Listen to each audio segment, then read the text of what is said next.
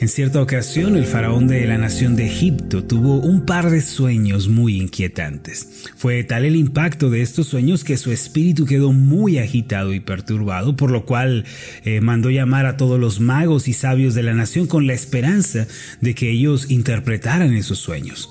Sin embargo, la historia nos dice que ninguno de ellos fue capaz de interpretar el complejo significado de estos sueños. Fue entonces que el copero del faraón, que había pasado algunos años en la cárcel, recordó que había conocido allí a un joven hebreo con la extraordinaria habilidad de interpretar sueños. Esto se debía a que el mismo joven le había interpretado un sueño a él, el cual se cumplió a la perfección. Muy intrigado, el faraón mandó llamar a este joven, por lo cual lo sacaron apresuradamente de la cárcel, lo afeitaron, cambiaron sus vestidos y lo trajeron ante el rey. Este joven era José, el hijo del patriarca, Jacob, un joven que había demostrado tener la mano de Jehová sobre su vida y había sido guiado y guardado por él a lo largo de los trece años que llevaba como esclavo en Egipto. En Génesis capítulo 41, versos 15 al 16 leemos lo siguiente. Y dijo Faraón a José, yo he tenido un sueño, y no hay quien lo interprete, mas he oído decir de ti que oyes sueños para interpretarlos. Versículo 16 respondió José a Faraón diciendo, no está en mí. Miren amados cómo el hombre de Dios rehuye a la vana gloria, no acepta los halagos de los hombres, sino que siempre da la gloria a Dios. Diciendo, no está en mí, Dios será el que dé respuesta propicia a Faraón. El joven José reconocía valientemente que el don de interpretar sueños no era de él, sino que Dios es quien tiene el poder de dar sabiduría y revelar aún los misterios más profundos. El faraón prosiguió a contar este sueño en los versículos 17 en adelante. Entonces Faraón dijo a José, en mi sueño me parecía que estaba a la orilla del río y que del río subían siete vacas de gruesas carnes y hermosa apariencia que pasían en el prado y que otras siete vacas subían después de ellas, flacas y de muy feo aspecto, tan extenuadas que no he visto otras semejantes en fealdad en toda la tierra de Egipto. Versículo 20, y las vacas flacas y feas devoraban a las siete primeras vacas gordas, y entraban en sus entrañas, mas no se conocía que hubiesen entrado, porque la apariencia de las flacas era aún mala como al principio y yo desperté. Además de este sueño tuvo uno segundo. Vi también soñando que siete espigas crecían en una misma caña llenas y hermosas, y que otras siete espigas menudas, marchitas, abatidas del viento solano, crecían después de ellas y las espigas menudas devoraban a las siete espigas hermosas, y lo he dicho a los magos, mas no hay quien me lo interprete. Después de haberlo oído, José le respondió que ambos sueños en realidad eran uno solo. La interpretación del sueño la encontramos en los versículos 28 en adelante. Dice así, esto es lo que respondo a Faraón. Lo que Dios va a hacer lo ha mostrado a Faraón. He aquí vienen siete años de gran abundancia en toda la tierra de Egipto, y tras ellos seguirán siete años de hambre, y toda la abundancia será olvidada en la tierra de Egipto, y el hambre consumirá la tierra y aquella abundancia no se echará de ver a causa del hambre siguiente, la cual será gravísima. Y el suceder el sueño a Faraón dos veces significa que la cosa es firme de parte de Dios y que Dios se apresura a hacerla. En pocas palabras, mis amados, los habitantes de la tierra tendrían un periodo de siete años de abundancia, seguido por un periodo de siete años de terrible escasez. Es decir, se avecinaba una espantosa crisis luego de un tiempo de prosperidad. ¿Qué se puede hacer ante una situación como esta? Bueno, Dios estaba revelando a Faraón el porvenir y ahora a su siervo José daba sentido a los sueños del rey. ¿Qué sería lo mejor para hacer? ¿Se podría evitar aquella situación? ¿Habría esperanza para los moradores de la tierra? En el mismo relato encontramos que José dio de parte de Dios una tremenda palabra de sabiduría, la cual incluía tres aspectos principales mismos que son los principios de sanidad financiera que hoy quiero compartir con ustedes. Y son los siguientes. Número uno, previsión. Número dos, ahorro. Y número tres, inversión. Puede que nos parezca increíble que la Biblia aborde estos temas, pero lo cierto es que los toca puntualmente. Vamos a verlos en el relato bíblico. En Génesis 41, versículo 33, continuamos leyendo, Por tanto, provéase ahora Faraón de un varón prudente y sabio, y póngalo sobre la tierra de Egipto. Haga esto Faraón y ponga gobernadores sobre el país y quinte la tierra de Egipto en los siete años de la abundancia. Y junten toda la provisión de estos buenos años que vienen y recojan el trigo bajo la mano de Faraón para mantenimiento de las ciudades y guárdenlo y esté aquella provisión en depósito para el país para los siete años de hambre que habrá en la tierra de Egipto, y el país no, perecerá de hambre. Como podemos ver, mis amados, cuando los tiempos eran buenos, agradables, y estos precedían a los malos tiempos, Dios dio palabras de sabiduría por medio de José, no solo para la preservación de la nación de Egipto, sino para la de toda la tierra. Y de lo anterior podemos aprender varias lecciones sobre la sanidad financiera. Si una persona aplica estos principios, puede cambiar su situación y comenzar a vivir en mejores condiciones. Cabe mencionar que estos principios son válidos en cualquier parte del mundo. No importa si alguien se encuentra en México, en los Estados Unidos, en Ecuador, en Argentina, estas verdades son aplicables a cualquier lugar del mundo y lo más importante es que producen resultados. El primer principio que quiero compartir con ustedes el día de hoy es la previsión que vemos en las palabras de José. Esta palabra está compuesta por el prefijo pre que significa antes o anticipar y la palabra visión que es la misma que usamos para ver o contemplar. Por lo tanto, la previsión es ver por adelantado. Cuando José interpretó el sueño de Faraón y le dio una palabra de sabiduría, esto incluía la instrucción de prever y anticiparse a los tiempos de escasez. Esta, mis amados, ciertamente es palabra de Dios. Así también, mis amados, el día de hoy nosotros debemos ser personas precavidas que anticipan el porvenir y se preparan para él. Aunque nosotros los cristianos creemos en Jehová Jireh, que es el Dios providente, esto no significa que nosotros no tengamos ninguna responsabilidad en cuanto al futuro. Creemos sí que nuestro Dios está al tanto de todas las cosas que suceden hoy y que también está al tanto de las cosas que sucederán en el mañana pero este no es un pretexto para ser descuidados o irresponsables. De hecho, es una de las mayores motivaciones que tenemos para ser diligentes con nuestras posesiones, para proyectar y preparar el futuro. Miren lo que dice Proverbios 27, versículo 12, con relación a todo esto. El avisado ve el mal y se esconde, mas los simples pasan y llevan el daño.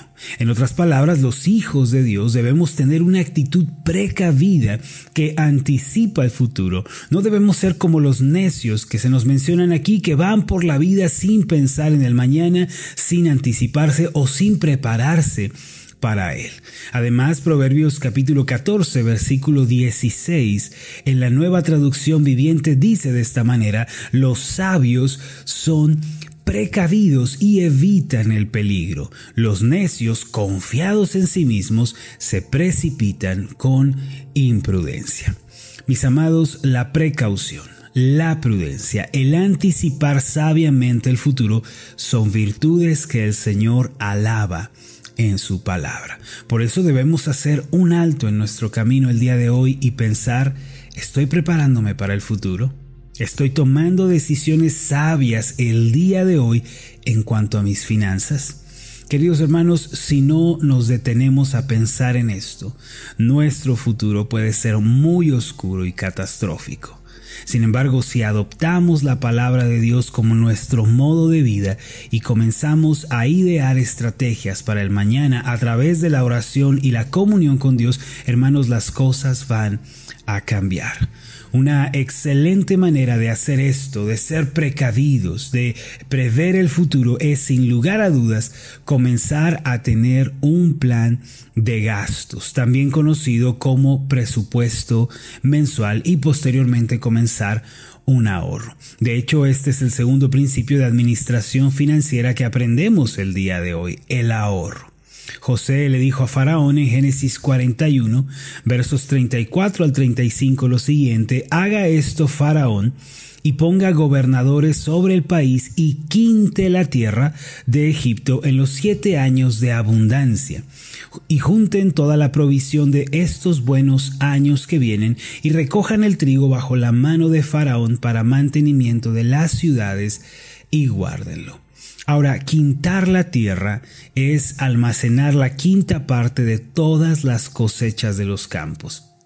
José aconsejó a Faraón ahorrar el 5% del producto de la tierra y guardarlo en graneros. Esta verdaderamente es una importante decisión para nuestro futuro. Los expertos dicen que el mundo se está encaminando a una crisis financiera como no se ha visto en los últimos 100 años. Hoy vemos muchos negocios que cierran sus puertas y van a la bancarrota.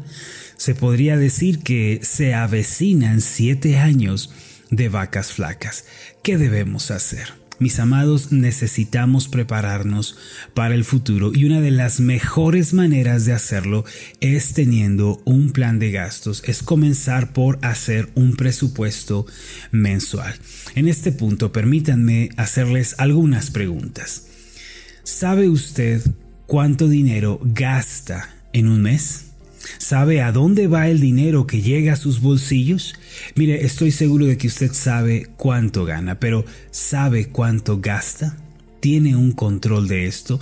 Desafortunadamente los latinos, especialmente los mexicanos, no tenemos una cultura de administración financiera. Tenemos el mal hábito de ir por la vida sin saber lo que gastamos. Comenzamos a ganar más y comenzamos a gastar más gastamos un poco aquí, un poco allá y después nos decimos ya veré cómo le hago después, ya veré cómo salgo de esta situación y al final no sabemos a dónde ha ido tanto dinero. La Biblia nos enseña, hermanos, que nosotros somos administradores de todo lo que Dios nos da. Y como hemos visto anteriormente, Dios no se agrada con el despilfarro, Dios no se agrada con el desperdicio. El verdadero cristiano tiene una conciencia de administrador.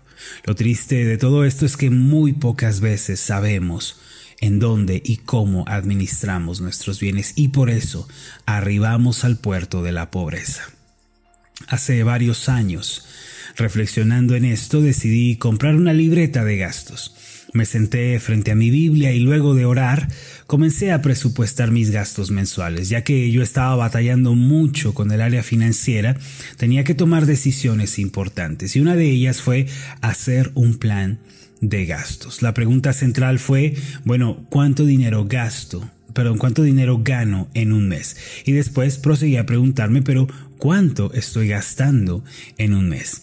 Imaginen por un momento que José y el faraón no hubieran tenido una mente precavida y que no hubieran quintado la tierra, seguramente habrían fracasado. Algo similar sucede en nuestra vida, mis amados. Por eso, hacer un presupuesto eh, es algo muy importante. Para mi sorpresa, yo estaba gastando más de lo que ganaba y por eso estaba sumido en las deudas y en la pobreza. Obviamente yo no podía culpar a Dios, pero con seguridad Él me quería ayudar a salir de esa situación. Mis amados, yo tuve que comenzar a hacer recortes en mis gastos. Algunos servicios de entretenimiento que pagaba los tuve que cancelar. Aunque había adquirido algunas cosas a pagos, las tuve que devolver. Al final reduje mis gastos casi a la mitad. Una vez así me dije a mí mismo, bueno Marlon, con esto puedes vivir, verdaderamente no necesitas más. Y así comencé mi camino para la sanidad financiera, haciendo un presupuesto mensual y recortando algunos gastos que en realidad eran fugas de eh, dinero. En aquel entonces mi sueldo era muy reducido y yo tenía que pagar gastos de primera necesidad que se tenían que cubrir como la renta, el agua, la luz, eh, el internet, ya sabe, todas estas cosas. De una manera asombrosa comencé a ver dinero en mi bolsa. Dinero que antes estaba ausente porque yo lo gastaba en cosas que no necesitaba. Entonces, siguiendo el consejo de José, comencé un ahorro. En mi caso no guardé la quinta parte, sino la décima parte, es decir, luego de apartar el diezmo del Señor, un tema que vamos a abordar el día de mañana, de una manera milagrosa pude apartar también el 10% de mis ganancias. Así lo hice el primer mes, pero eran apenas unos pocos pesos. Sin embargo, no me desanimé, seguí ahorrando el 10% y así sucesivamente por algunos meses. Al cabo de un año, la cantidad que se encontraba en la bolsa de mis ahorros era tal que sorprendía a cualquiera. De hecho, me sorprendí de mí mismo, jamás pensé que pudiera ahorrar tanto dinero por tanto tiempo. Me propuse seguir ahorrando y así dejé que pasaran varios años. Y cuando volví a revisar, me quedé con la boca abierta. Había ahorrado una cantidad que me parecía irreal. En esos tres años había tomado muy poco, casi nada de la bolsa de los ahorros y fue para circunstancias de verdadera urgencia. Sin embargo, era una bolsa intocable para mí, algo que no consideraba ya de mi propiedad, sino algo para el futuro. En esos tres años, hermanos, no gasté de esa bolsa de mis ahorros. Traté de tenerla lejos de mi vista. Ahora, ¿qué hice con esa cantidad de dinero? ¿Qué hice con, con esa bolsa llena que al final eh, estaba después de tres años a rebosar? Algunos pensarían que salí de compras y comencé a comprar las cosas que tanto quería y que soñaba tener. Eh, al tener una cantidad como esta, cualquiera se sentiría tentado para mejorar su vida. Pero este es el tercer principio que hoy quiero presentarles y con el que quiero terminar. Mis amados, si yo hubiera usado ese dinero, y lo hubiera gastado en las cosas que me gustaban, ciertamente hubiera podido mejorar mi estatus, pero eso solo habría sido por algunos meses muy cortos. Al cabo de ese tiempo mi situación hubiera vuelto a ser la misma. En lugar de eso, puse a trabajar mi dinero. En otras palabras, lo invertí. En Génesis 41, versículos 47 al 49 leemos lo siguiente, que es la palabra de sabiduría que Dios dio a José. En aquellos siete años de abundancia, la tierra produjo a montones, y él reunió todo el alimento de los siete años de abundancia que hubo en la tierra de Egipto, y guardó alimento en las ciudades, poniendo en cada ciudad el alimento del campo en sus alrededores Recogió José trigo como arena del mar, mucho en extremo, hasta no poderse contar porque no tenía número. Al cumplirse los siete años de abundancia, estos dieron paso a los años de escasez. Fue entonces que todo aquello que José había recogido lo puso a trabajar y lo invirtió.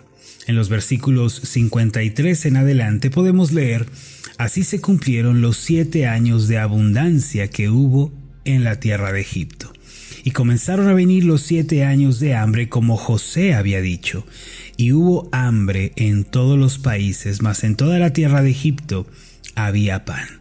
Cuando se sintió el hambre en toda la tierra de Egipto, el pueblo clamó a Faraón por pan. Y dijo Faraón a todos los egipcios, id a José y haced lo que él os dijere. Y el hambre estaba por toda la extensión del país. Entonces abrió José todo granero donde había, y vendía a los egipcios, porque había crecido el hambre en la tierra de Egipto, y toda la tierra venía a Egipto para comprar de José, porque toda la tierra, en toda la tierra había crecido el hambre. Todo lo que se había recolectado en aquellos años de abundancia ahora era vendido y puesto a la orden de la gente de otros países. Este es un principio muy importante. Mis amados, una vez que ustedes comienzan un ahorro y perseveran en ello, después viene el tiempo de invertir lo ahorrado, no de gastar lo ahorrado, sino de invertirlo. ¿Cómo se puede hacer esto? Mire, se puede invertir en un negocio. Algunas personas ponen la empresa de sus sueños y comienzan a trabajar en ella. Supe de un hermano que invirtió en máquinas de dulces de las que encontramos afuera de las tiendas de abarrotes. Uno deposita una moneda, gira eh, una palanca y salen los dulces. Puso varias de estas en una zona muy comercial. Una vez a la semana él recorría todas las tiendas, recargaba sus máquinas, sacaba las ganancias y daba a sus arrendadores lo que había acordado. En cuestión de un año, él había duplicado el valor de su inversión, es decir, había duplicado sus ahorros. Conozco la historia de un joven empresario que hizo exactamente algo similar, ahorró por un tiempo y después se dispuso a invertir. Él me escribió hace algunos años y me contó su testimonio. Él había entrado en el negocio de las lavanderías de ropa, hizo un estudio de campo y buscó los mejores lugares para abrir su negocio aunque comenzó con una sola lavandería, luego de tres años ya era el dueño de otras tres sucursales más. En su testimonio él me decía, Dios me ha bendecido. Yo le decía exactamente porque has sido precavido, has sabido ahorrar y has invertido. Amados, aunque yo soy pastor de una iglesia, también me dedico al diseño gráfico, es decir, yo trabajo de manera independiente. No solo eso, sino que soy escritor de libros. He decidido invertir mis recursos en varios negocios y eso me ha permitido ser libre financieramente. El Salmo 112, versículo 5, dice acerca del hombre justo lo siguiente. El hombre de bien tiene misericordia y presta. Pero dice a continuación, gobierna sus asuntos con juicio. Aquí los asuntos que se mencionan son negocios, es decir, el hombre justo es también un empresario. Yo quiero invitarlos, mis amados, a meditar en todo lo anterior. Sé que ha sido una meditación muy extensa, pero podemos aprender algunos principios de sanidad financiera pensando en lo anterior. Primero, sean precavidos. No vayan por la vida de manera descuidada. Tenemos un Dios providente y asimismo nosotros debemos ser precavidos antes de ser descuidados, antes de ser despilfarrados, tengamos una actitud que ve por el futuro. Segundo, comiencen a hacer un plan de gastos mensual. Determinen cuánto ganan y cuánto van a gastar. El hecho de que ganen más no significa que tienen que gastar más. Hagan una reducción de los gastos. A veces, para lograr esto, debemos renunciar a varios servicios de segunda necesidad. Sin embargo, los resultados a largo plazo pueden ser sumamente asombrosos. Enseguida de esto, comiencen un ahorro. Jóvenes que me están escuchando, comiencen a ahorrar ahora mismo. No todo lo que reciban lo gasten, no todo lo que reciban eh, se lo terminen. Ahorren, comiencen un ahorro para que el día de mañana puedan hacer una inversión. Ustedes decidan cuánto van a ahorrar. Puede ser la quinta parte o la décima, incluso puede ser un 20% de los ingresos si su situación se los permite. Tercero, inviertan lo que han acumulado. No lo gasten inmediatamente. Más bien pónganlo a trabajar. Empiecen un negocio, emprendan algo nuevo, inviertan. Estos son los tres principios de sanidad financiera que José nos enseña en el tiempo de la crisis. Mis amados, estamos frente a tiempos difíciles. Dios también nos habla el día de hoy y nos dice, sé precavido, ahorra e invierte. Mira también por tu futuro. Vamos a hacer una oración. Amado Dios y Padre Celestial, te doy muchas gracias, Señor, por este tiempo de reflexión que hemos podido tener en tu palabra. Hemos aprendido, Señor, que la previsión, el ahorro y la inversión son principios que tú respaldas en tu palabra. Así le diste la palabra de sabiduría a José para preservar no solo a Egipto, sino a la tierra por completo. Y a nosotros, Señor, también nos invitas a considerar esto, nos invitas a ser precavidos, a no malgastar lo que tenemos, sino a vivir con una actitud diligente. Padre, enséñanos, enséñanos cómo debemos administrar nuestras finanzas.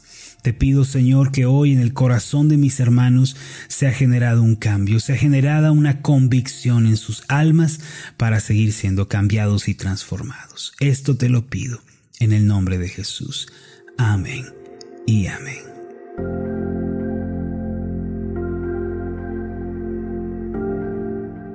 Hola, ¿qué tal? Mi nombre es Marlon Corona, soy el pastor de la iglesia Ascender en la ciudad de Zapopan, Jalisco, en México. Le agradezco mucho por haberme seguido con esta meditación. Mi oración siempre es que usted sea prosperado en todas las cosas y goce de una buena salud, así como prospera en su alma. Lo invito a que ore por las meditaciones Ascender y le pregunte a Dios cómo puede usted ser de bendición para este ministerio. Las meditaciones Ascender son impulsadas y apoyadas por nuestros oyentes. Reciba un fuerte abrazo de mi parte. Que Dios le bendiga. Hasta la próxima.